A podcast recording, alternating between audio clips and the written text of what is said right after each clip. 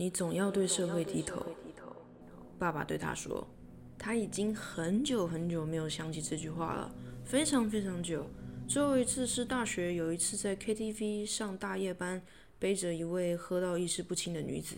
那女的浑身软趴趴的趴在他背上，他一口气背着她从三楼走去大厅，送进准备接她的那个人车后座的时候，那女人的唾沫还残留在他肩上。”同事惊慌失措地指着那团唾沫，他才发现那个酸味是来自于他肩上，一转头就可以吃到的那样近，他竟然也没什么感觉，冲回三楼继续翻包厢，低头找那位意识不清的小姐送的临别大礼时，才突然又想起这句话：“你总要对社会低头。”爸爸，我这样算低头了吗？他想，我知道自己数学、物理、化学、念书啥的不太好。也不愿意去做业务，也不愿意坐办公桌，身材太胖了，又不爱化妆穿裙子，也没办法去当柜姐或者是空姐。但我没有逃避社会，我还是乖乖的每天去上班，没有给任何人添麻烦。应该啦，我是不是真的很笨啊，爸爸？也不能怪谁，对吗？就算大声逼问为什么人要活着，为什么要把我生下来，被迫做这些大部分根本不是很擅长的事，以求生存。而且因为不擅长，所以要再去做更多的自己可能不是很喜欢的事，然后做了就还抱怨，也会被说是不知感激吧？你现在知道爸爸赚钱辛苦了吧？他接着想起这句话，从那之后，他基本上不太会在家里提任何他工作或打工上的事情或想法。还没出社会前就很清楚的是，其实没必要再被冷嘲热讽一次。他求学期间基本没买过任何衣服或额外鞋子，都是穿制服。假日出门也只穿制服，因为他不好意思多花钱。还有他觉得自己太胖了，这世界上没有任何一件衣服的 size 可以容纳得下他。爸爸有给他买过 Xbox 电玩游戏机，还有鸡腿，还有一台机车。他很困惑，这是宠溺吗？还是是自己身为女儿可以欣然接受这些礼物没有关系？这是爸爸只是在实现自己理想中的爸爸形象，我是否可以欣然接受，满足他的想象？还是他真的是出于爱才买这些物质给他的？他真的很困惑，这些是怎么一回事呢？他不想美化，亦不想过度解读爸爸说这句话的用意。不善于表达父爱，还是我爸其实很痛恨我们的存在，他也不喜欢自己的存在，所以他很高兴我们体会到了这一点。哦。还是他很高兴，我终于真正理解了赚钱的辛苦。大家都会很轻易的原谅爸爸的不善言辞，反而不会原谅女儿这个角色。我们应该要温柔体贴，但同时也不用太有成就，因为一个女人最大幸福的依归是嫁给一个男人，生个孩子，圆满人生。这是爸爸跟他说的。得处，得处，得处，无法辩解，无法沟通。无法控制的几滴眼泪跟哽咽，他拎着行李，用爸爸赚的辛苦钱买了一张机票，飞去很远很远的地方，开始自力更生。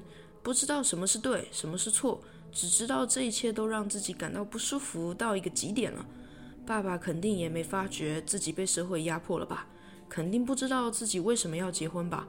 大家都结了，自己不结不是很奇怪吗？结婚了肯定要生孩子吧？不然不正常啊！生个女儿吧，女儿会体贴温柔，养儿防老。男人理所当然必须去工作啊，不喝不嫖，天下第一好男人非我莫属。爸爸肯定是这样想的吧？但现在养小孩，你也不用指望他们以后会养你啦。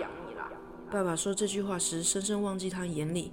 他张口想向他保证，自己只要能力足够，绝对不会让爸爸饿肚子。但是那种强烈的抵触感又来了。所以我的存在最重要的就是要给你养老，对吗？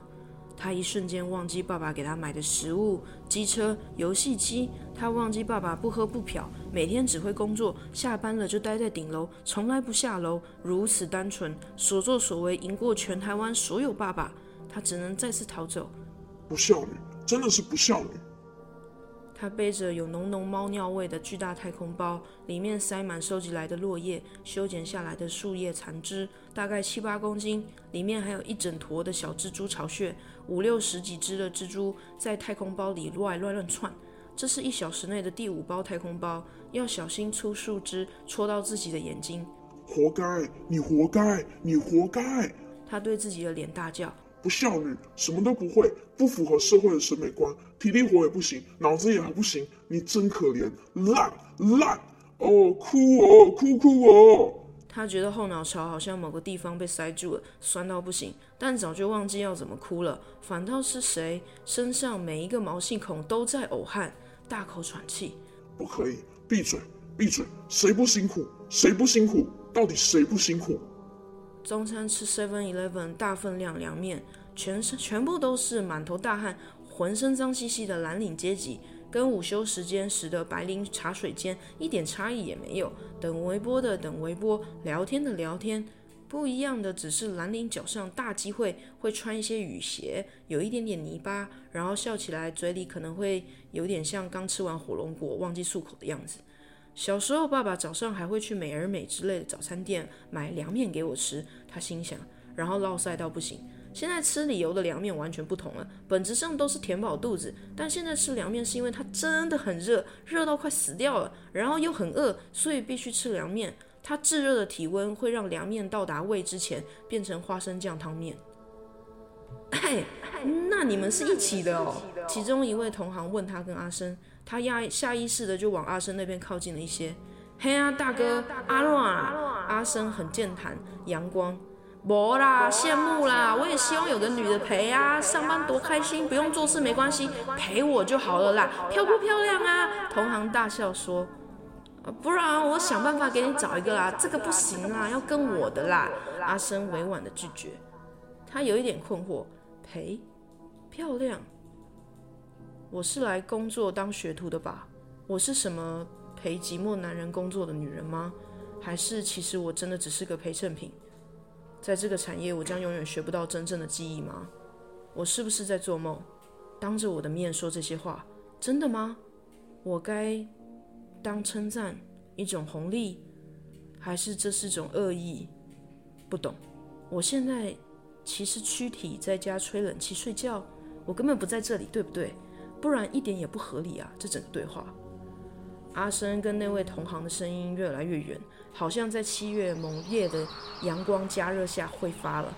热风拂过豪宅两旁的花花草草，每株花草被风压弯了头，起不来，都很有礼貌，一致的朝他的前方弯腰鞠躬。你总要对社会低头。他的意识也越来越远。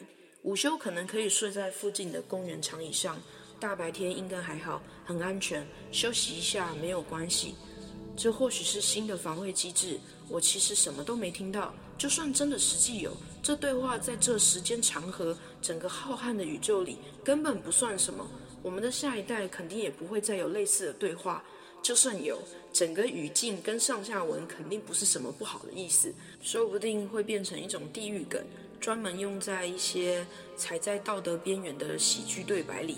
肯定不是像这样会实质伤害到我的意思。他缓缓合上眼睛，陷入黑暗，心里默数：十、九、八。